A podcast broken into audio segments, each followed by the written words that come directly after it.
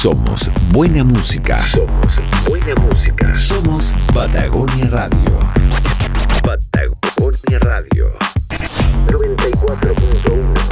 94.1. Bien, estamos a la hora de almuerzo en Patagonia Radio y vamos a conversar ahora con eh, Claudia González, eh, directora de la Escuela de Lenguaje Vainilla en Puerto Montt. Claudia, ¿cómo estás? Buenas tardes. Muy bien, ¿y tú cómo estás? Muy bien, muchas gracias. Comenzando esta semana, esta semana de enero en la cual, eh, desde luego, siempre es bueno hablar de buenos temas y por supuesto conocer más de la Escuela de Lenguaje Vainilla que tú diriges, Claudia. Sí, claro. Eh, para mí es un gusto poder hablar acerca del proyecto educativo que nosotros tenemos, que bueno, la escuela ya lleva 10 años, pero el proyecto educativo se replanteó hace aproximadamente 4 años. La forma en, la que trabajamos con los niños. Bueno, partamos por el principio, Claudia. Cuéntanos, eh, ¿Qué, cuál es la, mm, eh, la, particularidad de la Escuela de Lenguaje de Vainilla? Y, y, háblanos acerca justamente de ese proyecto educativo que tú diriges. Ya, bueno, les cuento que, eh, como te decía anteriormente, hace cuatro o cinco años atrás, un poco eh, tuvimos un, un cambio en, en, la forma en que entregamos eh, en la filosofía que podemos plasmar en los niños, en las familias, en, la escuela en sí. Y conocimos una filosofía que un poco la voy a explicar como bien sencillo para que todos puedan entender.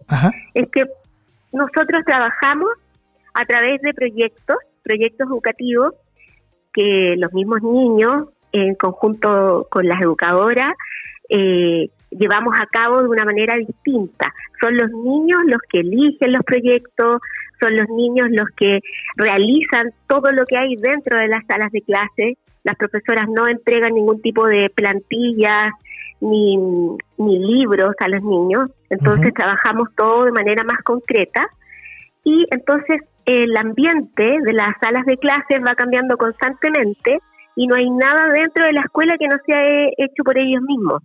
Antiguamente a nosotros los profesores o yo misma cuando trabajaba terminábamos un poco arreglando las cosas de los niños para plasmarlas y mostrarlas a los papás, ¿cierto? Entonces decía, wow, qué lindo todo esto. Y de repente cuando veíamos esos, esos trabajos quizás eh, ay, decíamos, hoy no, pero mira, el del otro curso está mejor que este otro, entonces como que por aquí se trabaja mejor. Y la verdad es que no es así, porque nosotros tenemos que eh, respetar el trabajo del niño, mostrarlo de una manera respetuosa y es lo que hacemos. Entonces, cada vez que los niños trabajan, nosotros terminamos con una propuesta pedagógica, una documentación pedagógica que se llama así para nosotros, en donde nosotros en el patio cubierto colocamos todo lo que los niños hicieron, todo. ¿Ya? Entonces lo separamos por curso, bueno, y ahora por pandemia, antes invitamos a los papás y lo, lo hacíamos por todas las salas de clase. Ahora de manera ordenada ellos entran y van a, mirar y a observar junto a sus hijos lo que ellos hicieron durante todo un mes o 15 días o lo que duren sus proyectos. En el fondo Entonces, es un poco eso, es un poco un poco respetar el trabajo del niño, eh, que ellos sean los creadores y los co-creadores de sus propios aprendizajes y que nosotros como profesores seamos los que están ahí para mediar, para escuchar, para tomar atención de las necesidades de ellos. Claudia, me parece que ese método también incentiva mucho que los niños puedan eh, ser creativos, ¿no? De poder eh, ir desarrollando también esa manera de poder expresar eh, sus ideas, sus aprendizajes, ¿verdad? De una manera espontánea, pero también en, función de lo que son sus propios intereses, ¿no? Sí, claro. Lo que pasa es que antiguamente y, en general todavía algunos proyectos educativos están guiados por el adulto. ¿Ya? Entonces tenemos, por ejemplo, una planificación que a lo mejor nos puede servir por muchos años. Y la verdad es que aquí eso no sucede, porque una de las cosas más importantes que vamos perdiendo los adultos es la creatividad. Cuando mm. nosotros somos niños y nos podemos remontar para atrás nosotros mismos, y darnos cuenta que antiguamente nosotros teníamos una creatividad inmensa. Entonces, se dice que en la filosofía Rey Emilia, que es la que nosotros eh, tenemos en la escuela, eh, nosotros como adultos y profesores estamos aprendiendo de los niños, porque son ellos los que nos entregan mucha más creatividad, mucha más idea, entonces nuestro quehacer pedagógico es mucho más fácil, mucho más rico, porque podemos, podemos eh, eh, eh, interiorizarnos de lo que ellos quieren aprender, su creatividad, su sinfín de posibilidades, porque mm. ellos no tienen límites, mm. nosotros tenemos límites, entonces nosotros claramente aprendemos mucho de ellos y de esa manera podemos trabajar mucho mejor, enriquecer el proyecto educativo. También para nosotros es muy importante el trabajo con los papás. Entonces, la familia es como parte importante de cada proyecto que se hace en la escuela. Lo hacemos partícipe a ellos muchísimo. Ahora quizás un poco menos de lo que podíamos hacer antes de pandemia, pero esperamos que eso no continúe así y que podamos seguir incluyéndolo mucho más. Desde luego, desde luego. Estoy conversando con Claudia González, directora de la Escuela de Lenguaje Vainilla de Puerto Montt. Eh, Claudia, ¿podrías contarnos em, una escuela de lenguaje? ¿Tiene alguna diferencia respecto de otros sistemas educativos eh, justamente pensados para nuestros niños?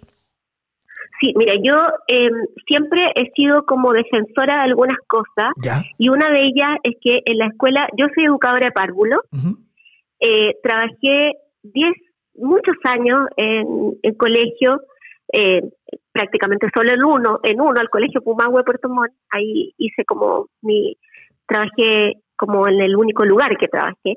Y ahí, eh, bueno, a mí me llamaban la atención las escuelas de lenguaje. Voy a aceptarlo, porque yo como educadora de párvulo, o no, ¿por qué van a la escuela de lenguaje? Ya, bueno, empecé a averiguar, a interiorizarme más, a aprender. Y una de las cosas que tienen que tener claro es que eh, en las escuelas de lenguaje trabajamos las mismas bases curriculares de educación parvularia, porque me lo preguntan mucho.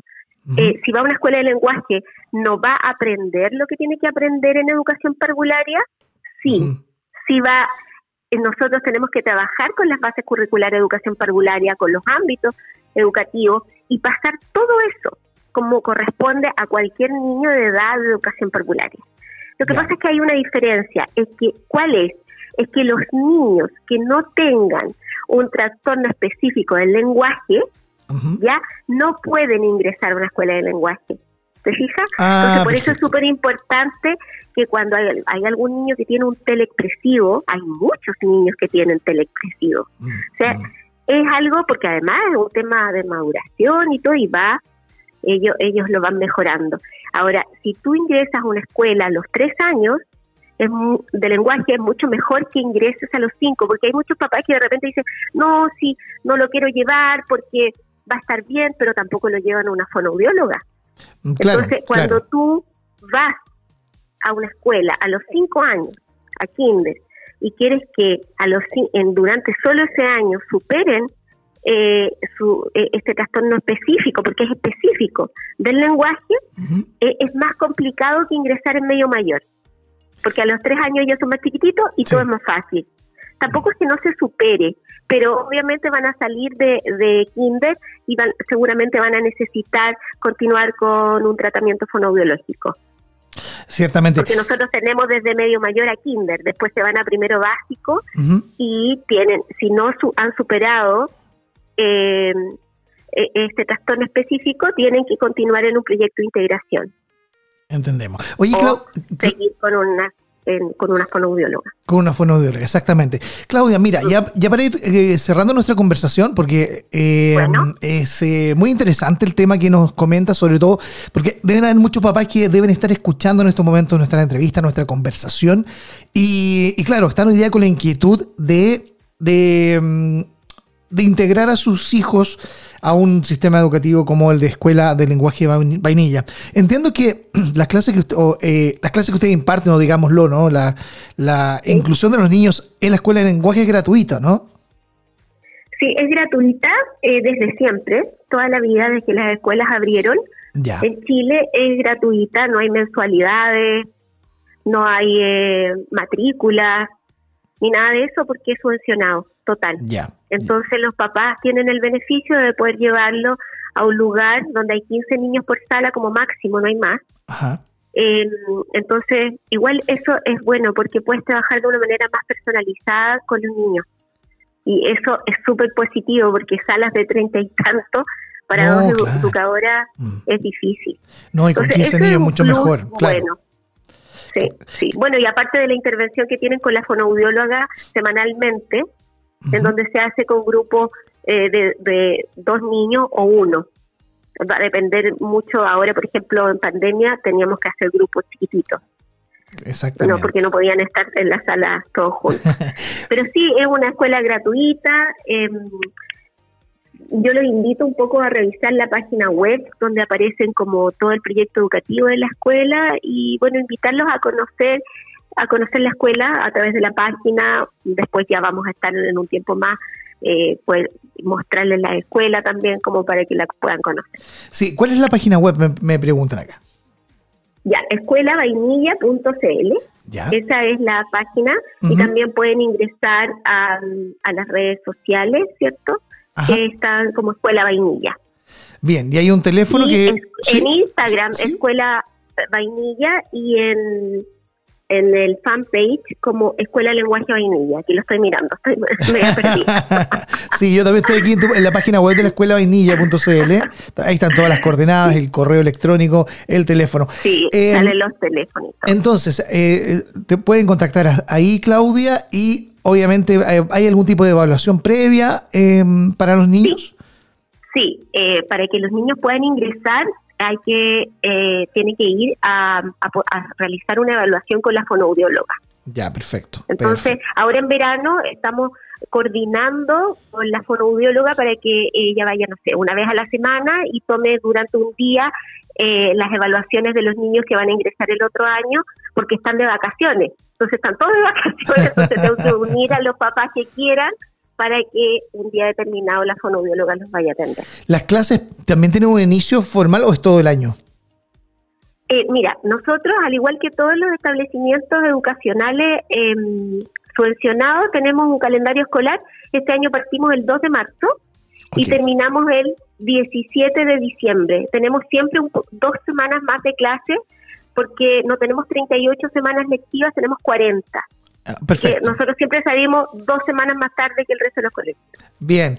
Oye, Claudia, qué interesante el proyecto que, lideras, Escuela de Lenguaje Vainilla de Puerto Montt, y muchas gracias por compartirlo con nosotros acá en Patagonia Radio. No, gracias a ustedes por invitarme a que les pueda mostrar un poquito de lo que es la escuela. Muy bien, muy buenas tardes. Listo, ya, gracias. Chao, chao. Bien, estábamos conversando con Claudia González, directora de la Escuela de Lenguaje Vainilla. Recuerden escuelavainilla.cl, también pueden escribirles a escuelavainilla.gmail.com y hay un teléfono que es el 65 22 58 525. De todas maneras, esta entrevista también va a estar en las redes sociales de Patagonia Radio y ahí van a poder conectar directamente con Escuela Vainilla. Bien, nosotros seguimos a la hora del almuerzo acompañándote con música y temas de actualidad de interés para ti en Patagonia Radio.